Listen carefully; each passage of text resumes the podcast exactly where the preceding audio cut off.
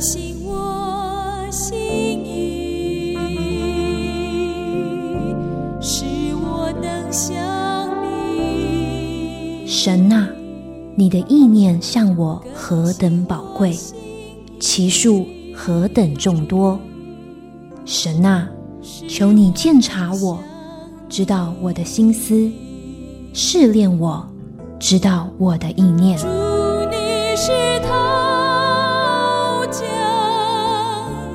欢迎收听由徐坤静牧师为您主持的《清醒的心》。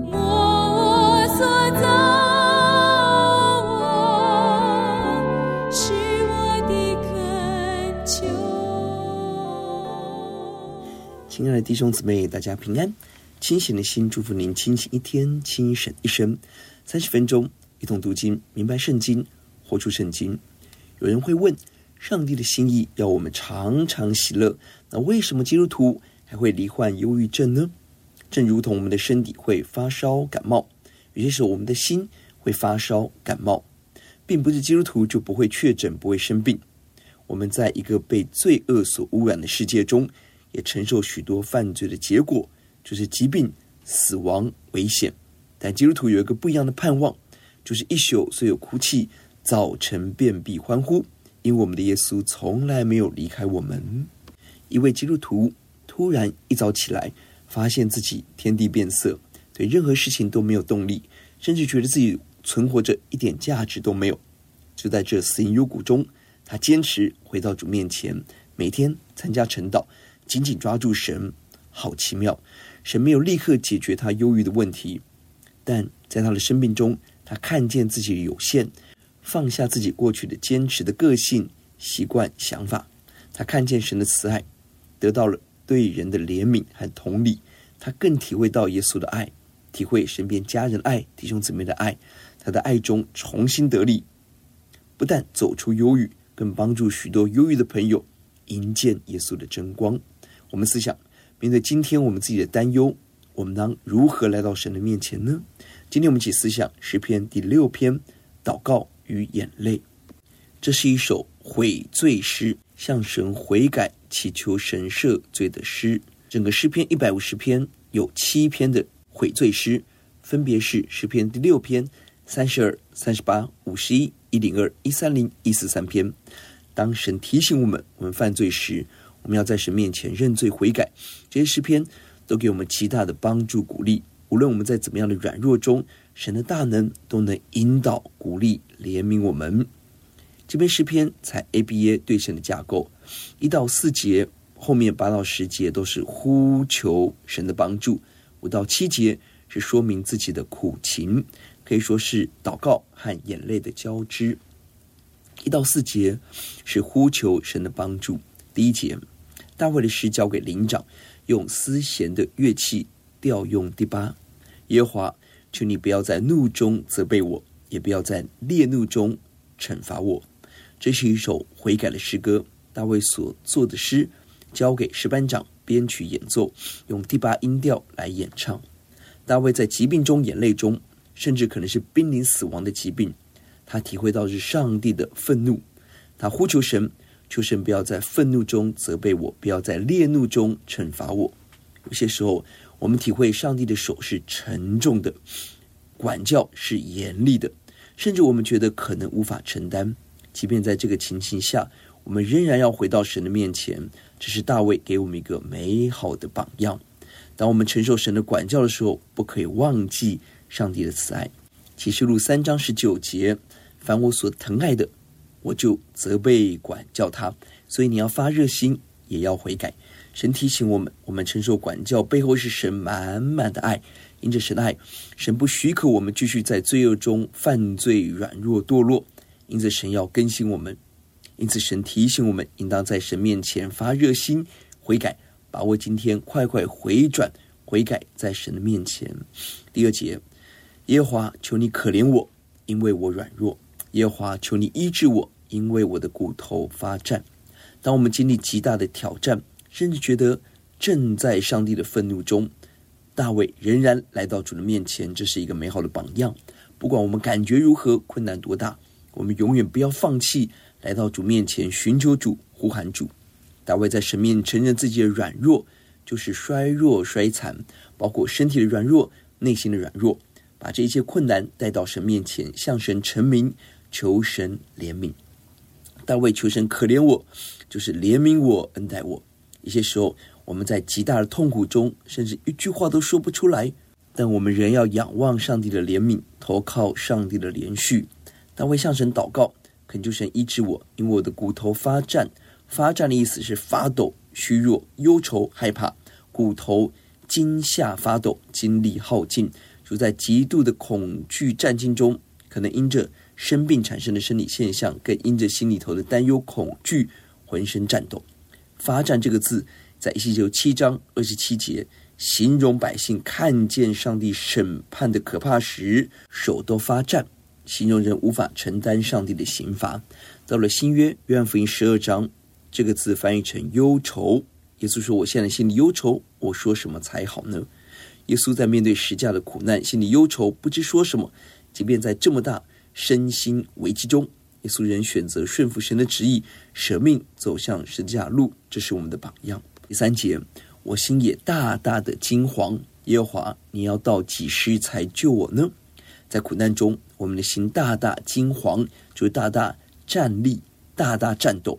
身心陷入极大的痛苦中，即便如此，仍然继续仰望神，呼求神。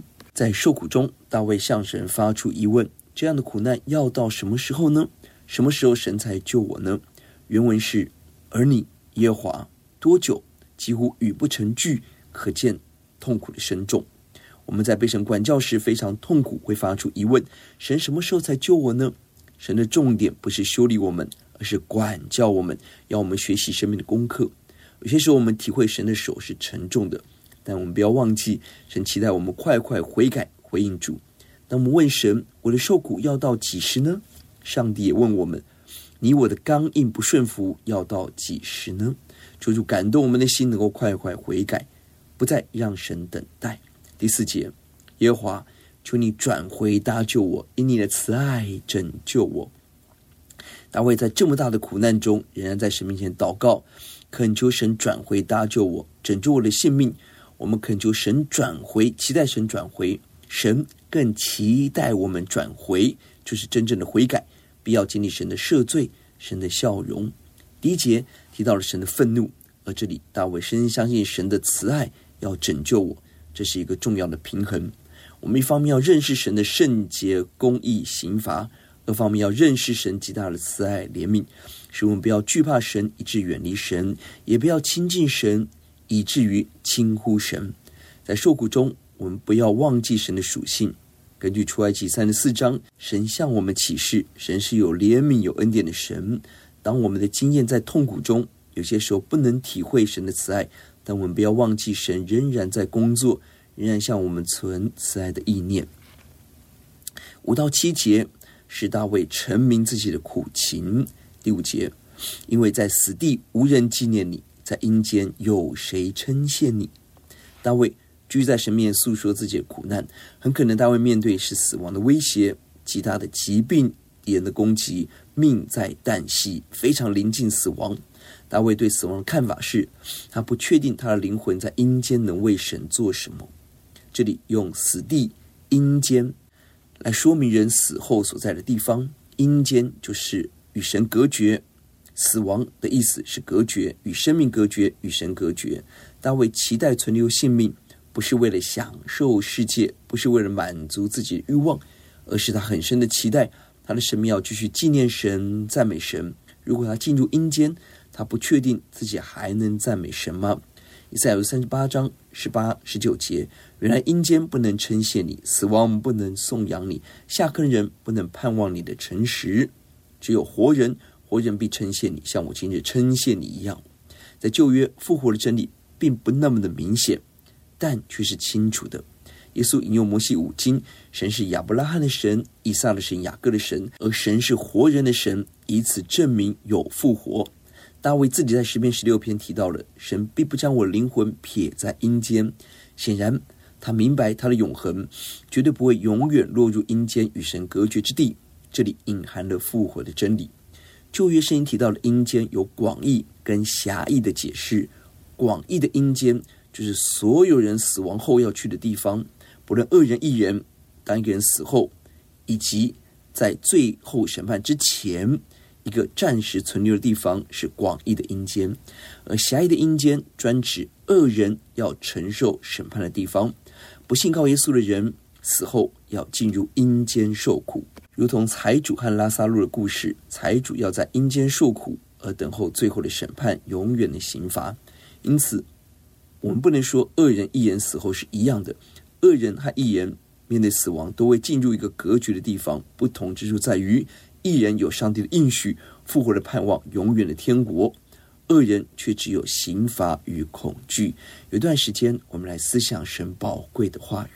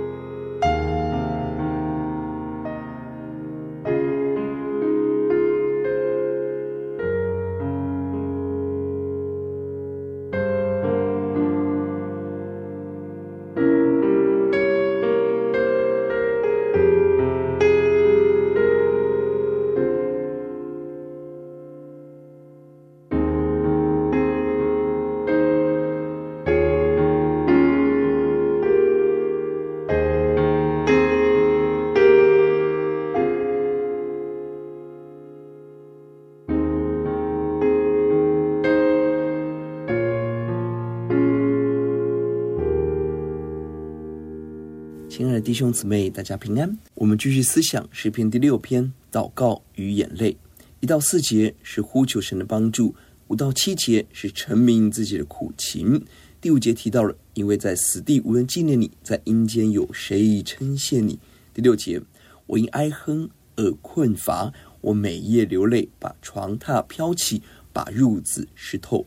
大卫在极大的痛苦中，很可能是身体的疾病，哀哼而困乏。哀哼就是悲叹、叹息、悲愁；困乏就是疲乏、衰残无力。这正是今天许多人的光景：没有力量，没有盼望，没有喜乐。甚至每个晚上，大卫都在哭泣流泪，不断哭到一个程度，把床布都飘起来。现在译本，我的床榻浸在眼泪里。原文是：我整夜求泳于床，就是在床上游泳。我的眼泪。棉被、枕头都湿透了，都淹没了。这是一个文学笔法，形容极大的悲伤，止不住的泪水。今天很多人在极大的压力下，生活的高压，突然一天醒来，发现生活都变了色，都变成灰暗，失去色彩，生活失去动力，感觉一切都不重要，只想躺平，放弃自己，眼泪流不完，叹息说不完。如果我们曾经在这样的光景中，或是现在正在这样的光景中，你我不孤单，因为连神所爱的大卫也曾在这样的苦楚中，因此他的诗歌可以安慰我们。我们更思想耶稣基督在科西马尼园的经历。希伯来书形容耶稣大声流泪祷告，恳求那能救他脱离死亡的神。耶稣的祷告，汗滴如大血点滴在地上，这是一个摔跤的时刻，充满了汗水和泪水。而即便在这么大的艰难中，耶稣仍然选择顺服神，把自己放在神的手中。因着耶稣的顺服上十字架，就就把我们脱离了各种的罪恶黑暗，而进入生命的平安和喜乐中。第七节，我因忧愁眼睛干瘪，又因我一切的敌人眼睛昏花。当极大的忧愁临到时，我们因着忧愁眼睛干瘪，就是眼目昏花，眼睛红肿无光，眼睛损坏，忧愁疾病常常影响我们的眼睛，包括物理性的眼压过高，眼睛退化，视力衰退，也包括灵性的眼目昏花，不明白真理，看不懂上帝的计划。如同路加福音最后一章，两个门徒在耶稣复活后。却不留在耶路撒冷继续完成耶稣的使命，而是前往以马忤斯，离开呼召。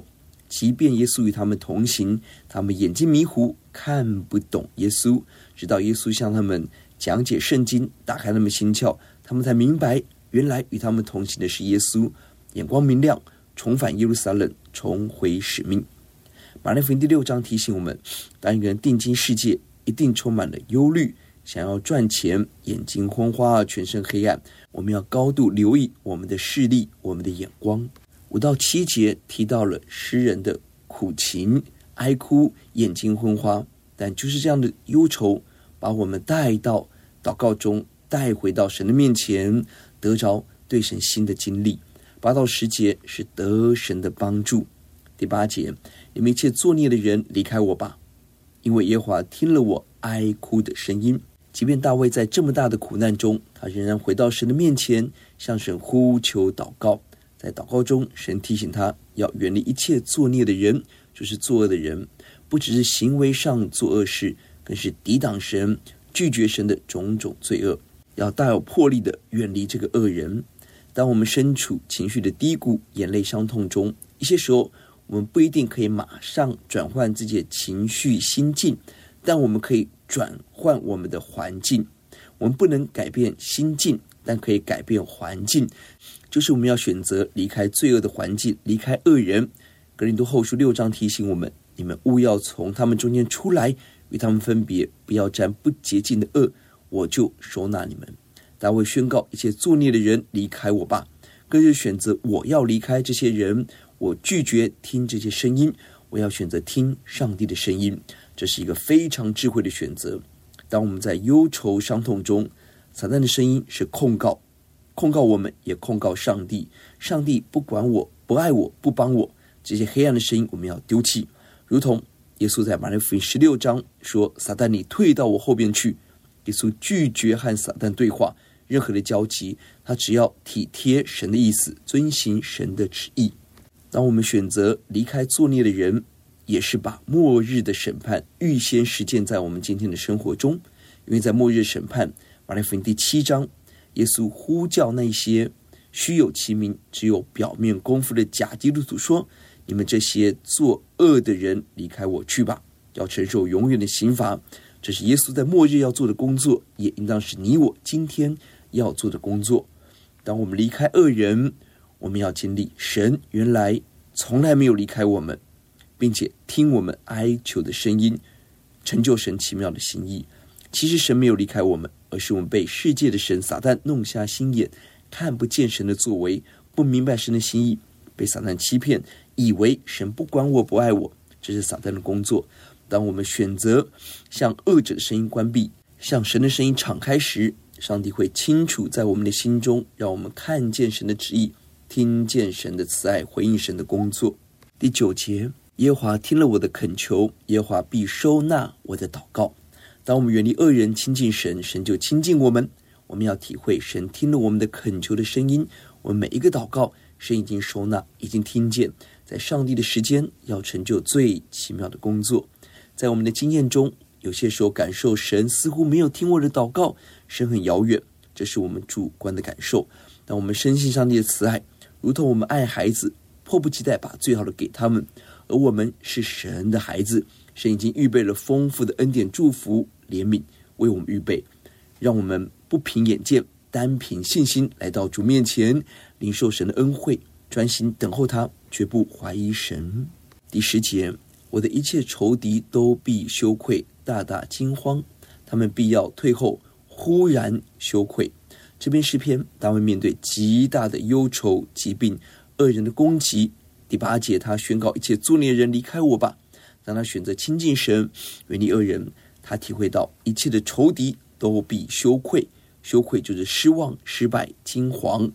第三节提到大卫大大惊慌，但到了最后是看到敌人要大大的惊慌，这是一个信心的跳跃。过去我们看到敌人嚣张，我们害怕；而我们到了上帝的高度，要看到敌人害怕，我们得神平安与保护。敌人一定会退后，在原文强调是眨眼之间、突然之间，他们会狼狈逃跑，进入大羞愧。许多时候我们看到恶人嚣张得胜。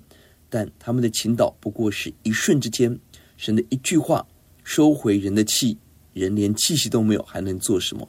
神一伸手，使八万五千的亚述大军一夜灭亡。耶稣再来，地上一切抵挡黑暗的势力要完全败逃。我们深信，在耶稣的时间，一切的邪恶要结束，上帝的荣耀要降临。我们对比前后大卫的呼求神的帮助。一到三节是在自己软弱罪恶中呼求神，不要在怒气中责备，是悔改认罪的祷告，求主可怜医治。认罪后，第四节求神拯救。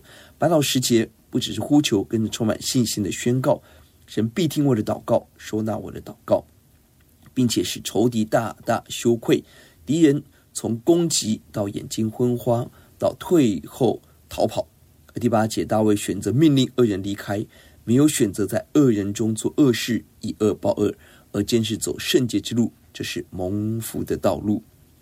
这两段都出现了金黄，二到三节是我充满金黄，第十节是敌人要金黄，两段都出现转回，第四节是求神转回，第十节是敌人要转回退后，这是信心的成长，从自洁认罪而到呼喊拯救。